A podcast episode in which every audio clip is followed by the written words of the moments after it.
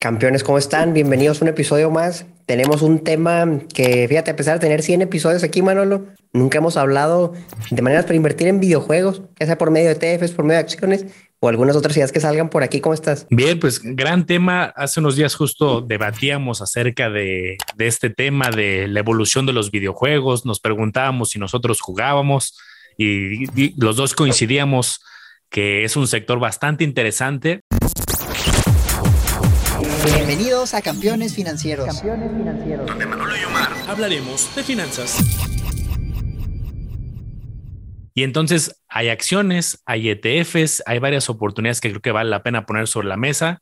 Y entonces arrancamos campeones con este episodio acerca de cómo invertir en el sector de videojuegos. Fíjense, pues yo toda mi vida tengo jugando videojuegos, llevaré más de 20 años jugando, pero nunca imaginé que también puede ser un, un negocio extremadamente rentable y es que cuando te pones a pensar, si tú quieres poner un local físico, vamos a decir que tú quieres construir un hotel, tú necesitas tener el terreno, tienes que tener la construcción y para hacer eso pues, tienes que sacar probablemente un crédito o usar mucho dinero para invertir al inicio, mucho capital.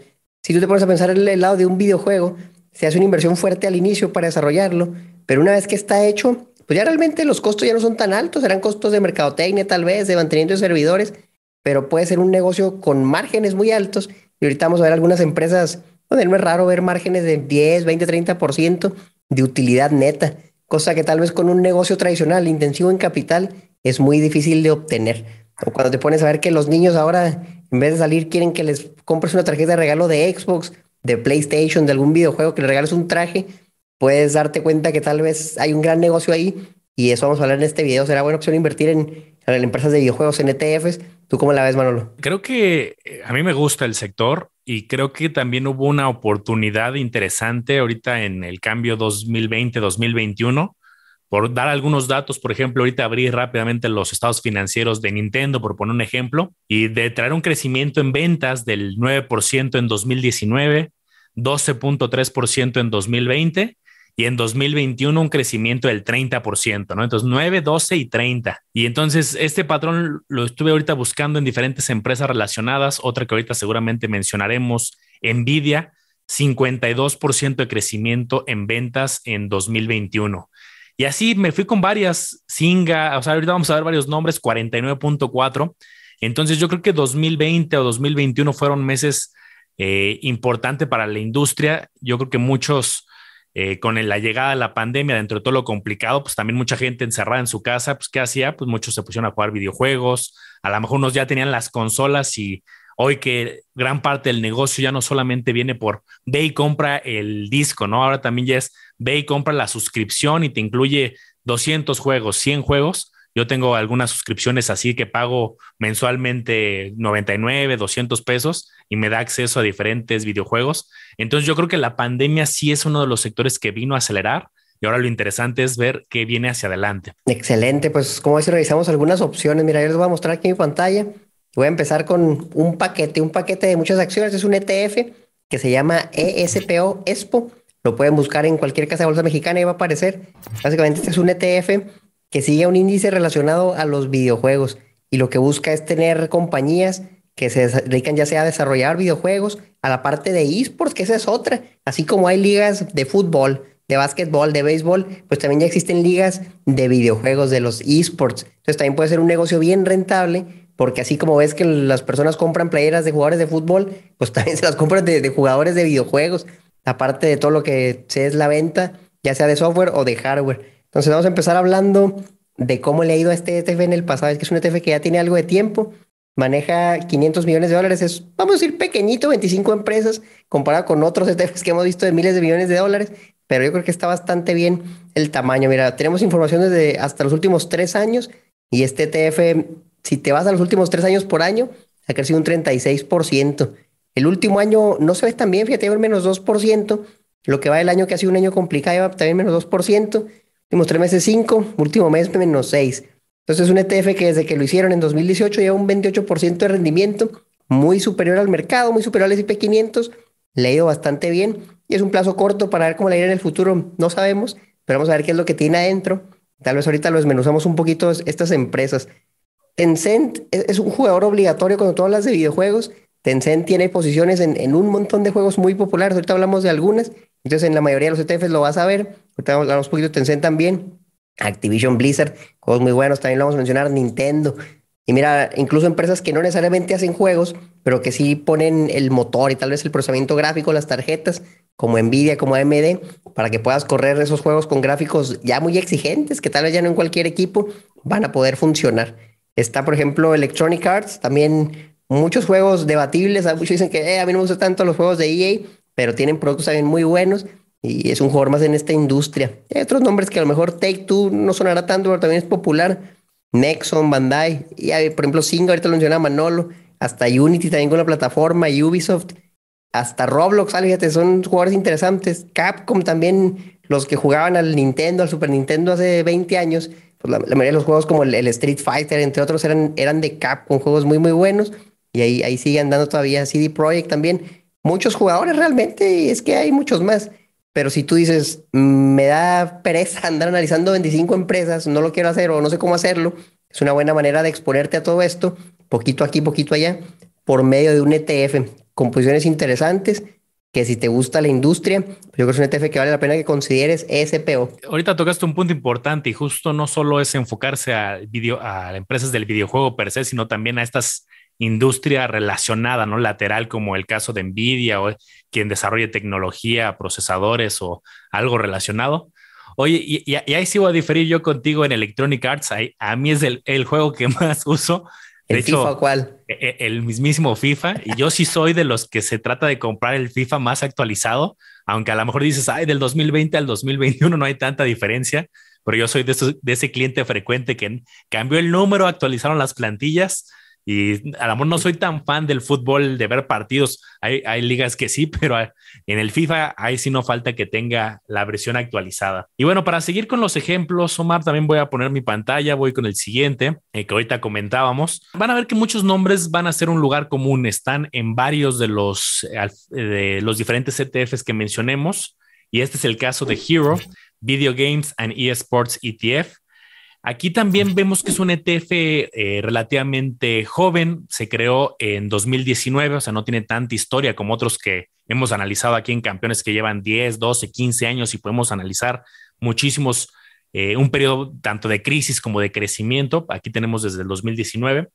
El gasto en cuanto a comisión 0.50, ¿cuánto traía el que veía asomar el primero? En este caso 0.50. Activos 353 millones, como se dan cuenta, son ETFs comparado con otros monstruos que hemos visto, QQQ, eh, S&P no son tan grandes, pero no son tampoco chicos. Y me quiero ir a, los nombres y fíjense cómo hay lugares comunes. Nvidia, 9% el ETF. Electronic Arts, ya lo mencionábamos. Activision Blizzard, Nintendo, Konami, Zynga, Ubisoft. Entonces, muchos nombres van a ser similares para que ustedes puedan analizar dos ETFs y yo creo que no se trata tanto de, ah, voy a tener entonces los dos, tres, cuatro que se mencionen, más bien que cada quien, si es el caso que le interesan, pues vea un poco la estructura de rendimientos, de costos, la empresa que está detrás, la bursatilidad, porque van a ser similares.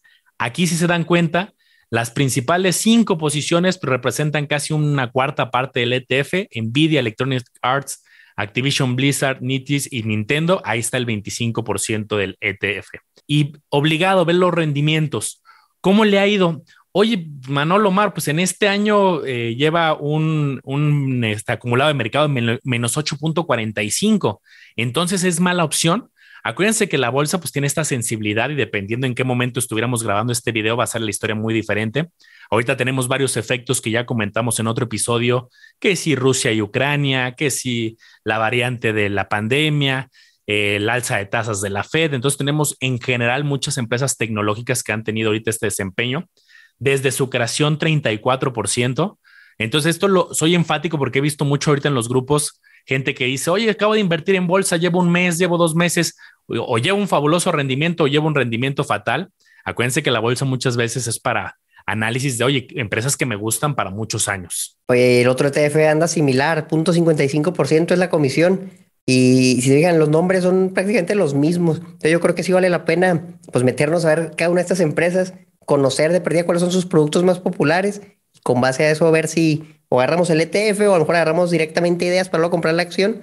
Entonces miren, Déjenme les muestro, vamos a comenzar de uno por uno. Ahorita hablábamos de Electronic Arts. Bueno, les decía, yo soy de los buenos que cada año sale el FIFA y lo compro otra vez. Y yo no entiendo cómo cada año pueden sacar exactamente el mismo juego, le cambian los nombres y se vende como una locura y la gente le, encanta. A mí me gusta también el juego, está bastante bien. Tienen otros como Battlefield, también juegos populares. Los Sims, esto yo los jugaba uf, hace como 15 años en la computadora, ya en el Sims 4. Apex Legends, estos son Need for Speed, fíjate, los de Need for Speed son de EA también entre muchos otros. Ellos tienen juegos para prácticamente todas las consolas. Y como tal lo vas a encontrar en PlayStation, lo vas a encontrar tal vez en, aquí está, mira, Xbox, lo vas a encontrar en el Nintendo Switch, en dispositivos móviles, en la computadora. Entonces son juegos que están en todos lados. La verdad es que juegos interesantes, ya tenemos que ver qué más sale aquí. Pero EA tiene ya, ya un montón. Y ahora, híjole, yo creo que desde unos 20 años, y no es que mucho más, desde que tengo memoria he visto los juegos de ellos, los de, de la NFL también Medal of Honor, entre varios otros. Todos los fijos, fíjate cómo se metieron mucho al, área de los deportes y tienen los contratos ¿no? para poder hacer juegos de, los equipos de fútbol con los nombres reales, etcétera. Hasta plantas contra zombies, un montón de juegos. Entonces, EA, yo sé que se ha criticado porque a veces los juegos están medio, de repente, no sé, a lo mejor no interactúa bien en alguna parte o yo, yo he visto que los critican un poco por el desarrollo. A mí sí me gustan, la verdad. Déjenos ustedes en los comentarios si son muy fans de, de EA, qué juegos han jugado. Pero vamos a hablar pues, de los números, ¿no? Ya vimos más o menos los productos que tienen, pero ¿qué tal la evaluación? Vamos a hablar de la acción, lo que nos gusta mucho aquí. Y es una empresa muy grande, 37 mil millones de dólares. Estamos hablando que es más de la mitad de, Activision Blizzard, es una empresa grande, para nada es algo pequeño, que tiene, vamos a ver, vamos acá abajo, vamos a ver la deuda. Tiene más o menos 2.2 billones de dólares en deuda y tiene prácticamente eso en efectivo. Entonces está, está bien, tiene casi para cubrir toda su deuda. Si vemos los múltiplos para ver cómo cotiza, fíjate qué locura esta acción, que ahorita está a 132 dólares, se está vendiendo a 48 veces utilidades. ¿Qué me dice esto? Que probablemente se espera un crecimiento muy grande o los inversionistas están locos. Más que nada es la primera, vamos a buscar el crecimiento estimado y a ver a cuánto se espera que con base a los analistas, son 25 personas, ¿Cuánto esperan que crecer las ganancias año con año durante los siguientes cinco años? 27%, es que es un crecimiento muy bueno. obviamente por eso tiene un múltiplo agresivo. Pero fíjate cuántas empresas conocemos lo que crecen 27% por año con un estimado al futuro.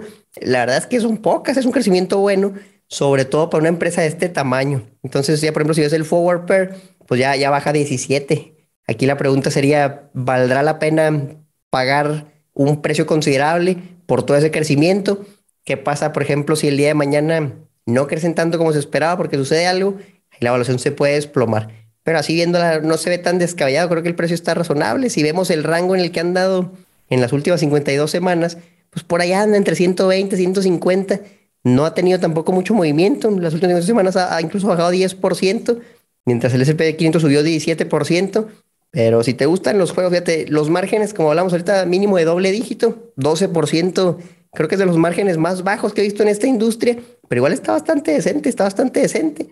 Venden 6.400 millones de dólares en los últimos 12 meses, es lo que han vendido, y se embolsaron de ahí. Es una locura, 785 millones, un negocio muy rentable, que va creciendo, va creciendo, trae buenas perspectivas de crecimiento. Incluso yo me atrevería a decir, Manolo, que estos últimos años ha crecido mucho más que en el pasado y los años que vienen probablemente a tener más crecimiento que lo usual. Siento que las personas cada vez están adoptando los videojuegos sobre todo en dispositivos móviles, tal vez personas que nunca se interesaron por tener una consola, ya ven que en su celular pueden bajar una aplicación, jugar y pasársela toda en lo que van en el camión, en lo que están en el avión, en algún viaje. Entonces cada vez hay más gamers, creo que es más de un tercio de la población los que ya juegan algo en alguna consola o celular. Correcto, que, que algo curioso que ahorita estaba viendo las ventas y su crecimiento del 2020 al 21 eh, fue no, no, tan optimista, de 1.7%, o sea, se quedaron muy planas las ventas eh, durante la época de la pandemia. Ya ahorita en los últimos 12 meses mejoraron bastante. Digo, este no es un análisis exhaustivo, simplemente estamos diciendo nombres, pero pues, hay que meterse a detalle para ver qué es lo que está pasando. Y ahora vuelvo a, poner mi pantalla. En el caso de los dos ETFs que revisábamos, veíamos que Nvidia era una de las empresas que tenía un peso pues, bastante importante en los dos. Y no solamente cuando buscas ETF relacionados a metaverso, a tecnología, a muchos eh, sectores relacionados, pues vemos que Nvidia es de los nombres que aparece con importante peso. ¿Y cómo le ha ido Nvidia en general? Pues fíjense, por ejemplo, el crecimiento del 2020 al 2021 hablamos de un 52% en crecimiento en ventas.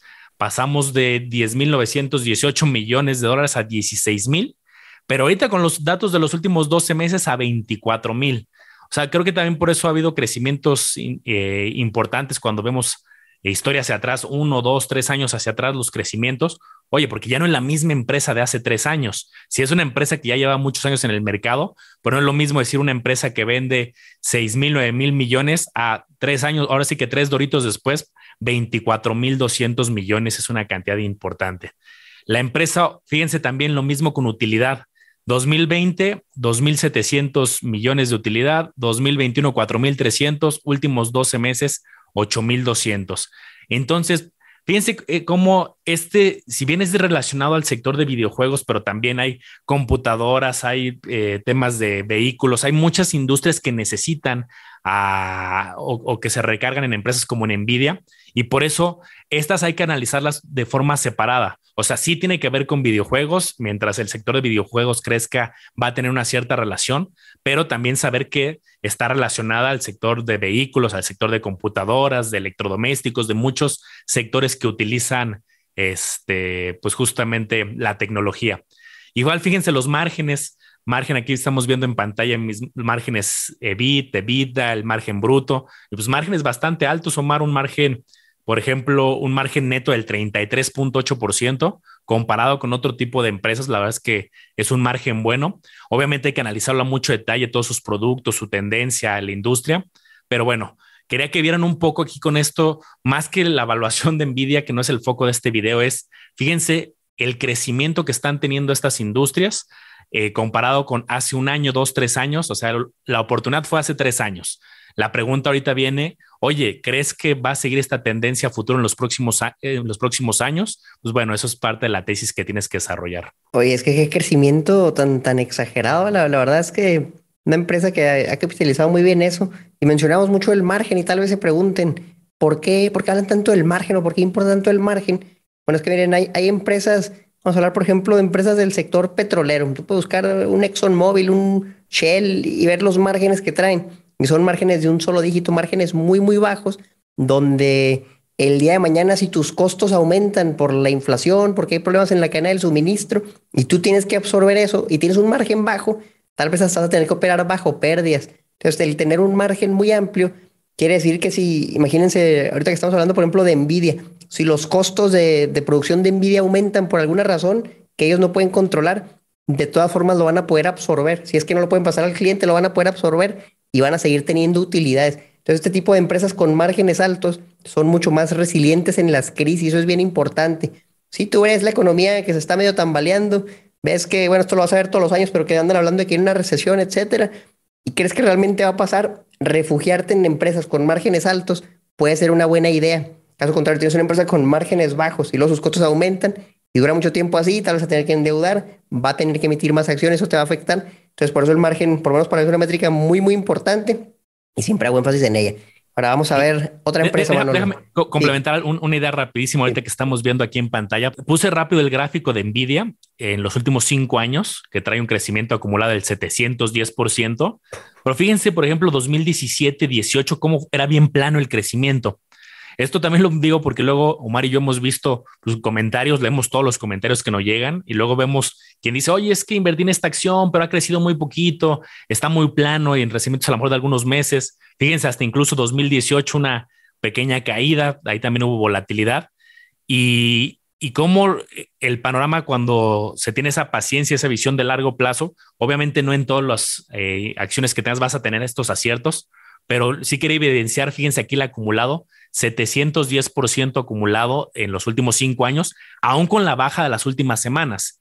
Entonces, por eso mucho insistimos en la paciencia y visión de largo plazo. Y si la empresa te gusta, luego también pasa mucho, Mar, eh, no, sé si lo has visto en redes, que alguien invierte y tuvo un crecimiento a lo mejor del 10%, 12% y se emociona. Dice, ah, es que en CETES hubiera ganado el 4 y aquí en unas semanas me gané el 10, el 12. Y a lo mejor vendes si está bien, capturaste esa ganancia, pero si la paciencia y hubieras sido fiel a tu, a tu tesis, pues miren cómo también hay resultados bien interesantes como este ejemplo. Sí, fíjate, al final muchas veces simplemente vale la pena comprar buenas empresas y preservarlas, preservarlas y esperarte años para ver los resultados. De aquí lo difícil, mano, lo es, pues qué padre, ¿no? El que la compra y a los seis meses subió 30%, 40%, pero qué difícil también para alguien que la compra, tal vez la compró en 2015 y como veían en la gráfica, pues el precio subía, bajaba y a lo mejor hasta tenías una mini pérdida. Qué difícil, ¿cuántos años te esperas? ¿O cuándo es cuando tú dices, sabes qué? Pues yo creo que a lo mejor me salgo, me muevo a otro lado, o mantienes tu tesis de inversión, pero por cuánto, Manolo, yo también creo que debes llegar a un punto donde digas, si pasa ya X cantidad de tiempo, revalúo lo que estoy haciendo. Pasan cinco años y no se mueve, tú te esperas, Manolo, ¿cómo tú tomas esa decisión de si te mantienes firme a lo que creías o si a lo mejor me equivoqué, me voy a otro lado. ¿Cómo controlas eso tú? Yo construyo la, tesis de, oye, ¿por qué la compré? Y voy a, y sí, sí voy actualizando. O sea, de repente a lo mejor uno puede decir, oye, compré esto en el pasado porque le había potencial, llegó la pandemia y ya se cambió mi visión. Y sí, sí se vale arrepentirse, incluso tomar pérdidas en mi caso cuando creo que es el momento de salirte de algo que ya no tiene potencial.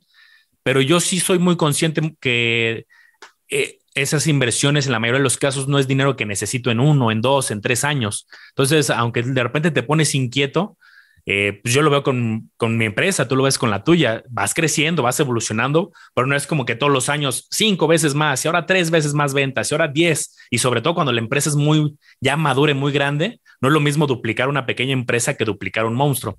Entonces yo creo que se vale tener una, arrepentirte, ir incorporando información nueva, pero yo sí soy muy fiel muchas veces a no le muevas, por algo la compraste, sigues teniendo esa tesis de por qué la compraste y si sí, pues mantenerla para largo plazo. Excelente, pues miren, vámonos a la que sigue, Activision Blizzard. Si no la conocen, tienen juegos muy interesantes como World of Warcraft, Call of Duty, la franquicia de Diablo, los que les gusta mucho estar en el celular, Candy Crush, Hearthstone, Overwatch, entre otros. Y aquí Activision Blizzard también es un jugador que tiene un montón de años en la industria Fíjense qué locura. Aquí hicimos los datos de los últimos 10 años.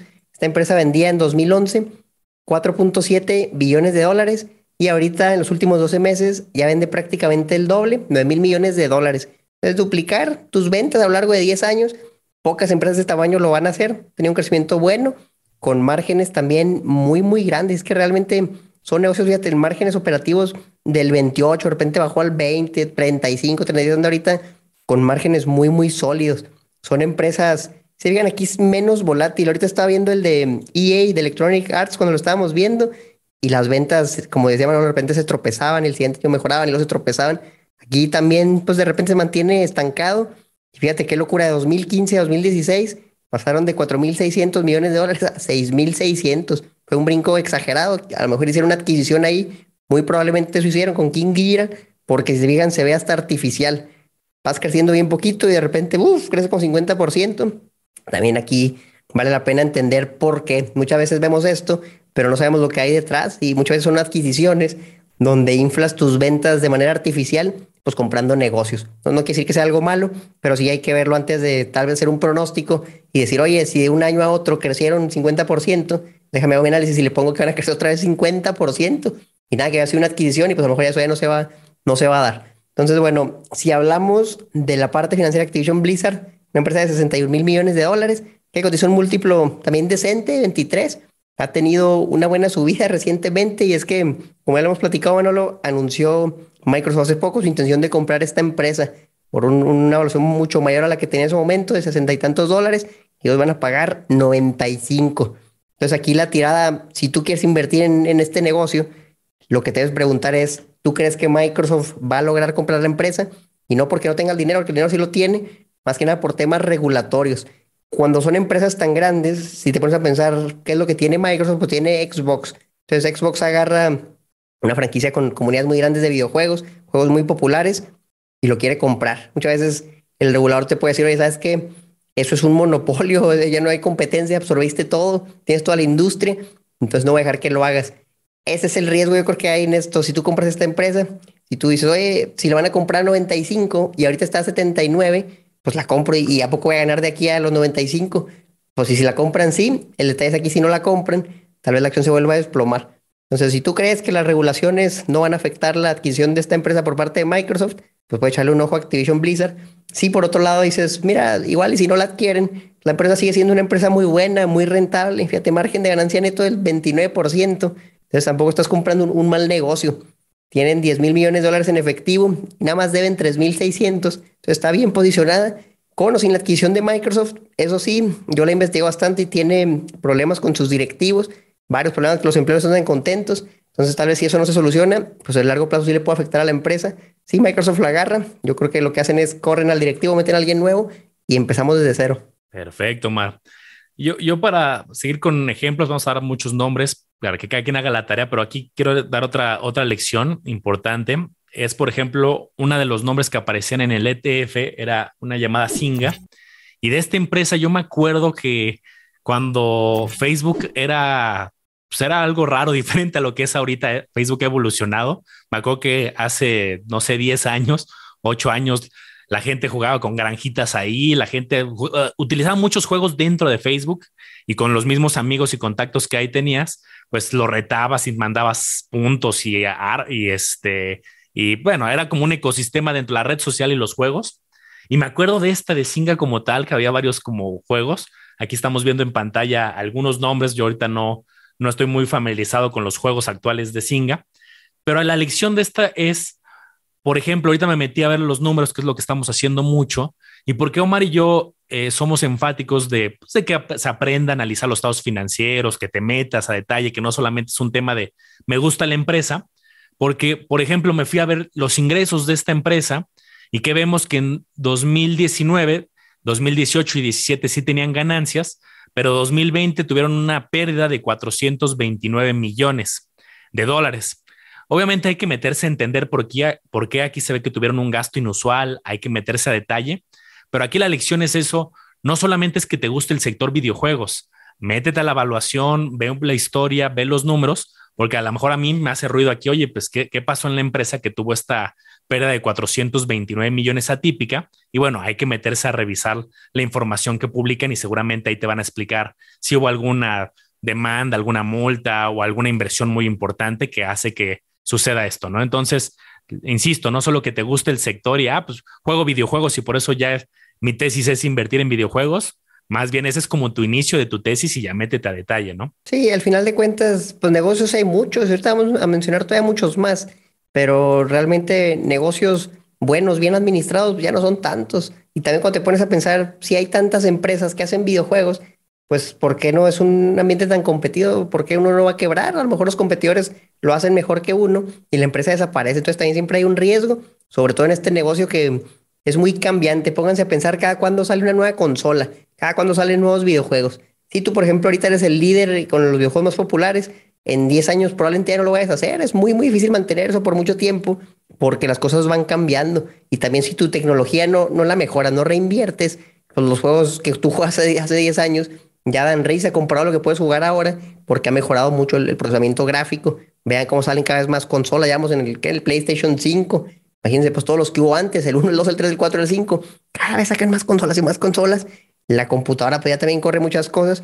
Entonces es, es, un negocio volátil, como ya lo vimos, un negocio volátil que sí tiene algo de riesgo, sobre todo, imagínate que tienes el juego más popular, por ejemplo, hablábamos hace poco de Epic Games, que tenía una gran parte en Fortnite, y Fortnite ahorita es el juego más popular del mundo, pero hace cinco años ni siquiera existía, o sea, hace cinco años apenas lo hicieron, y así como ahorita llegó Fortnite, el día de mañana va a llegar otro, y si tú dependes nada más de un juego, pues puede ser muy riesgoso. Entonces, miren, mencionamos justamente a, Tencent, que era una manera de invertir en Fortnite, porque tiene una parte en Epic Games, pero Tencent es, un monstruo en la industria de los videojuegos y tiene inversiones en un montón de empresas. Vamos a ver algunas de las más populares.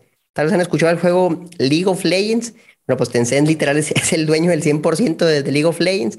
Compró una gran parte y luego compró lo que le faltaba y este es un negocio, yo creo que los más rentables, bueno, sobre todo en la parte de esports, hay muchas ligas también de, League of Legends donde los equipos compiten y hay premios, buen ingreso, así como un jugador de fútbol puede ganar millones de dólares, pues también un jugador profesional de estas ligas. Entonces, bueno, ese es uno. Luego está Epic Games, que ahorita lo mencionamos, el 40% lo tiene Tencent. Y hay otros a lo mejor no tan populares, Blue Hole, Ubisoft tiene un 5%, Ubisoft tiene buenos juegos.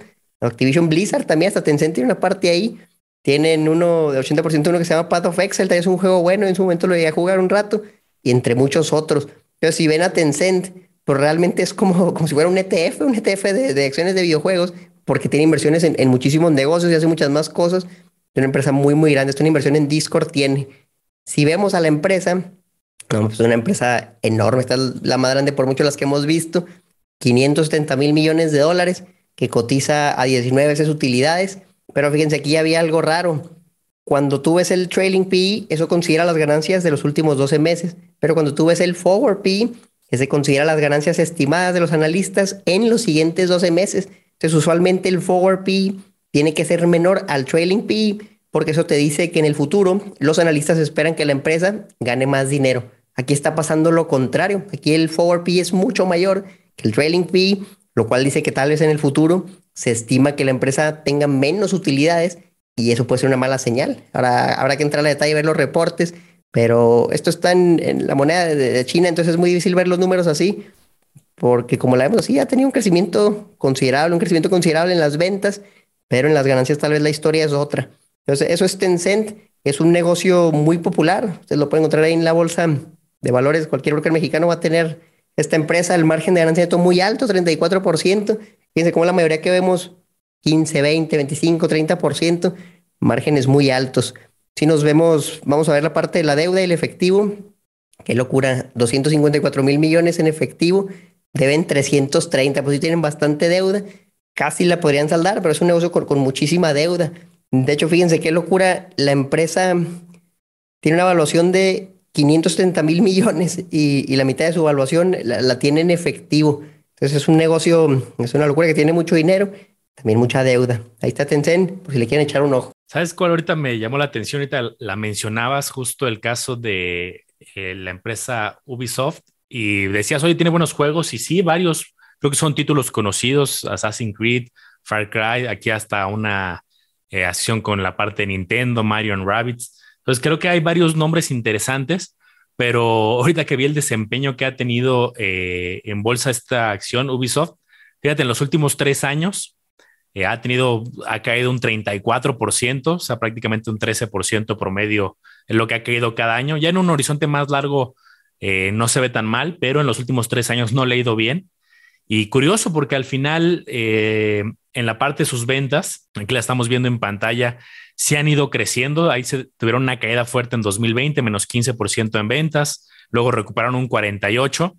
Pero cuando te vas a ver un poco la cifra de las utilidades y sobre todo un indicador que ya hemos comentado en otros episodios, la el famosa utilidad por acción o earning per share, se mantiene pues bastante plano aquí eh, comparado con años anteriores, incluso pues, un año negativo, incluso los últimos 12 meses a la baja. Entonces yo creo que también por ahí viene parte del castigo, habrá que ver bien los números, pero sí, insisto, va a haber oportunidades y empresas que nos gusten mucho, pero no solo porque el título sea llamativo es suficiente para decir ya invertir y por eso pues aquí tenemos un caso de los últimos tres años con un menos 34%. Fíjate, si ha habido casos interesantes. Aquí estoy viendo justamente otro que bien mencionabas.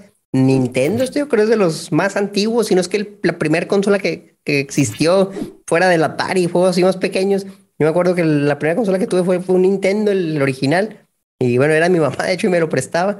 Pero fíjense a todo lo que ha evolucionado Nintendo ahorita franquicias muy populares como todo lo que es Mario, lo, que es Pokémon, distribuyen juegos de, otros, este de Minecraft no es de ellos, pero bueno, realmente es, de los más longevos. Y su consola ahorita es Nintendo Switch, que vamos a empezar hablando de las consolas, no hemos mencionado ninguna, pues vamos a comenzar con esta. Entonces Nintendo, si lo vemos en la bolsa y nos vamos a los últimos cinco años, pues fíjate que tampoco ha ido tan bien, realmente es una acción muy volátil, que como la ven aquí en 2018 cotizaba 57 dólares, y ahorita vale 61. Imagínate qué horrible. Le entraste en 2018 y ahorita no has ganado nada, estás todavía a tablas, pero con todo el, altibajo tuvo un buen bajón hasta 30 dólares y luego tuvo una buena subida hasta 80 y ahí la lleva. Entonces, qué interesante que negocios que tú puedes decir, oye, pues Nintendo, ¿cómo no va a crecer? Pues realmente en la bolsa no tiene el mejor desempeño. Es una empresa grandota, 57 mil millones de dólares, que cotiza un múltiplo relativamente bajo con lo que hemos visto en otras empresas, múltiplo de 15. Entonces eso significa dos cosas, o que tiene muy poco crecimiento, o que algo malo está pasando con la empresa y los inversionistas pues se están saliendo, están vendiendo más barato y por eso sé que el precio, el precio vaya, no, más bien que el precio esté muy alto, que la versión sea muy alta. Entonces, esto no hace sentido, estos números aquí no cuadran, no tiene mucha cobertura los analistas, no vamos a poder ver el crecimiento estimado. Lo que sí podemos ver son sus números. ¿Cuánto tiene en efectivo? Esto va a estar en otra moneda, porque no se puede tener tanto en efectivo. Esto está yo creo que este sí no la vamos a poder ver aquí porque los datos ya no cuadran. Y eso también es una lección importante. Muchas veces por querer ahorrarte tiempo, te vas a meter a estos portales como Morningstar, como Yahoo Finance, y de repente vas a ver números que, tal vez no te cuadran, por ejemplo, que no cuadran, ¿cómo va a tener 1.47 trillones de dólares en efectivo? eso es algo ridículo. Entonces, ¿qué quiere decir esto? Que tal vez se use otra moneda aquí. Ahí está, JPY. Entonces, nada más tengan cuidado cuando vean esto. Siempre asegúrense de corroborarlo con, con los reportes oficiales, asegurarse de que están viendo la moneda correcta, que si está en miles, que está en millones, para que no se vayan a confundir. Ya para nosotros es fácil identificar esto porque hacemos esto todo el día. Pero realmente, bueno, ahí tienen la opción de Nintendo, una empresa que si tú me preguntas, ¿crees que en 10 años va a seguir existiendo? Pues yo creo que sí, pero que hay que ver muchas cosas más, toda la parte financiera, leer sus reportes antes de aventurarse a un negocio que vimos que puede ser muy volátil. Sí, buena lección, ¿eh?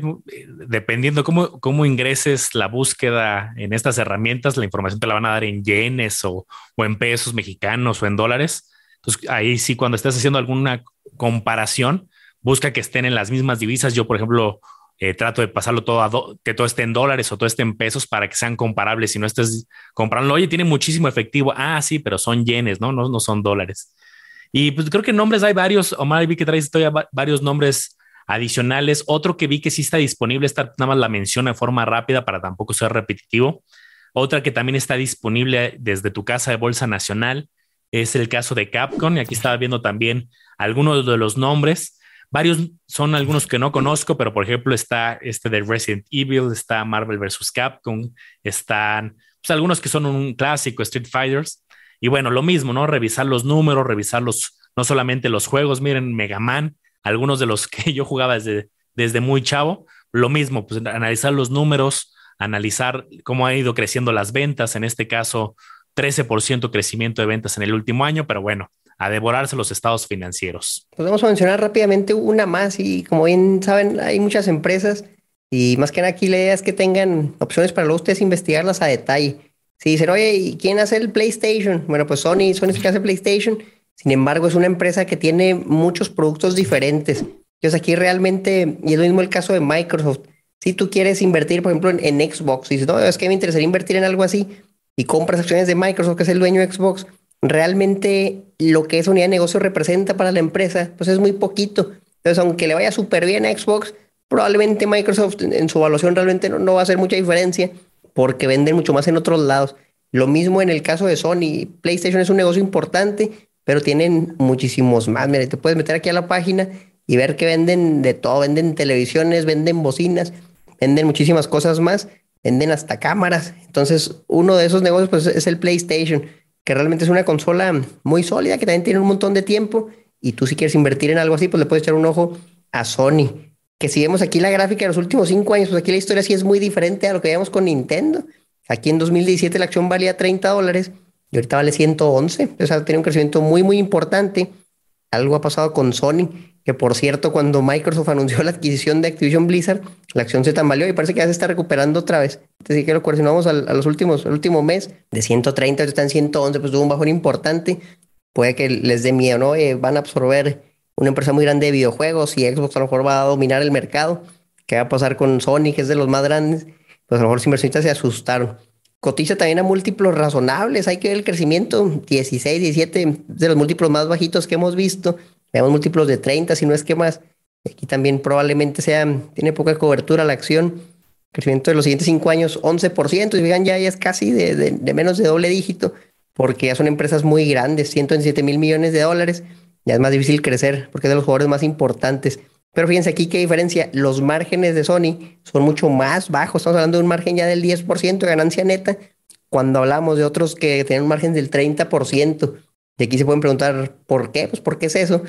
Yo creo, y esto es nada más mi opinión, que es porque Sony vende mucho hardware. ¿Qué venden? Pues las consolas. Y para fabricar eso, tienes un costo más alto a que si vendieras nada más el, puro juego digital, el puro software.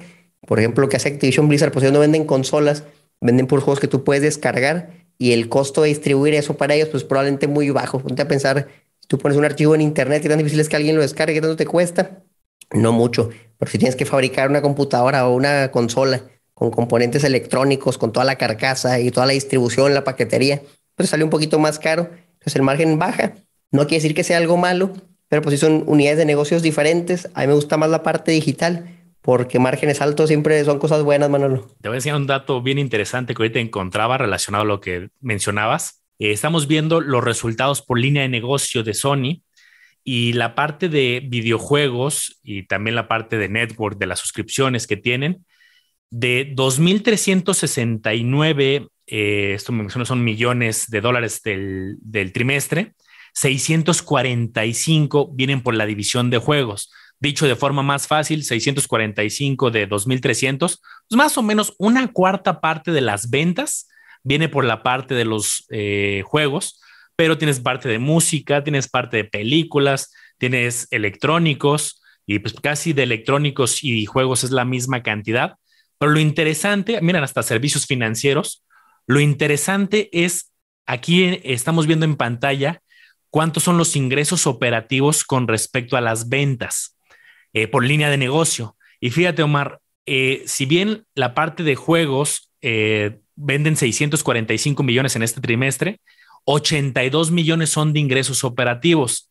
Y luego comparo, por ejemplo, con música, 270 millones en ventas y 50 millones de ingresos operativos. O sea, vende casi tres veces más de juegos, pero los ingresos, los el ingresos operativos ya descontando los costos de producción, eh, sí son mayores, pero tampoco es tanto tres veces más, ¿no? Como en el caso de las ventas.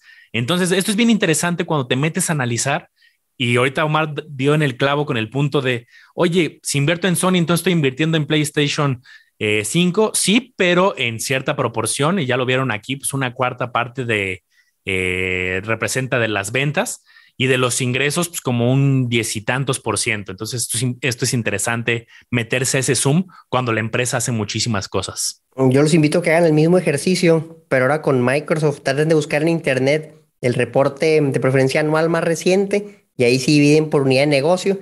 A veces no son tan específicos, pero tal vez encuentran cuánto generan nada más de Xbox, compárenlo con lo que generan otros negocios y ahí se van a dar cuenta que es algo muy pequeñito.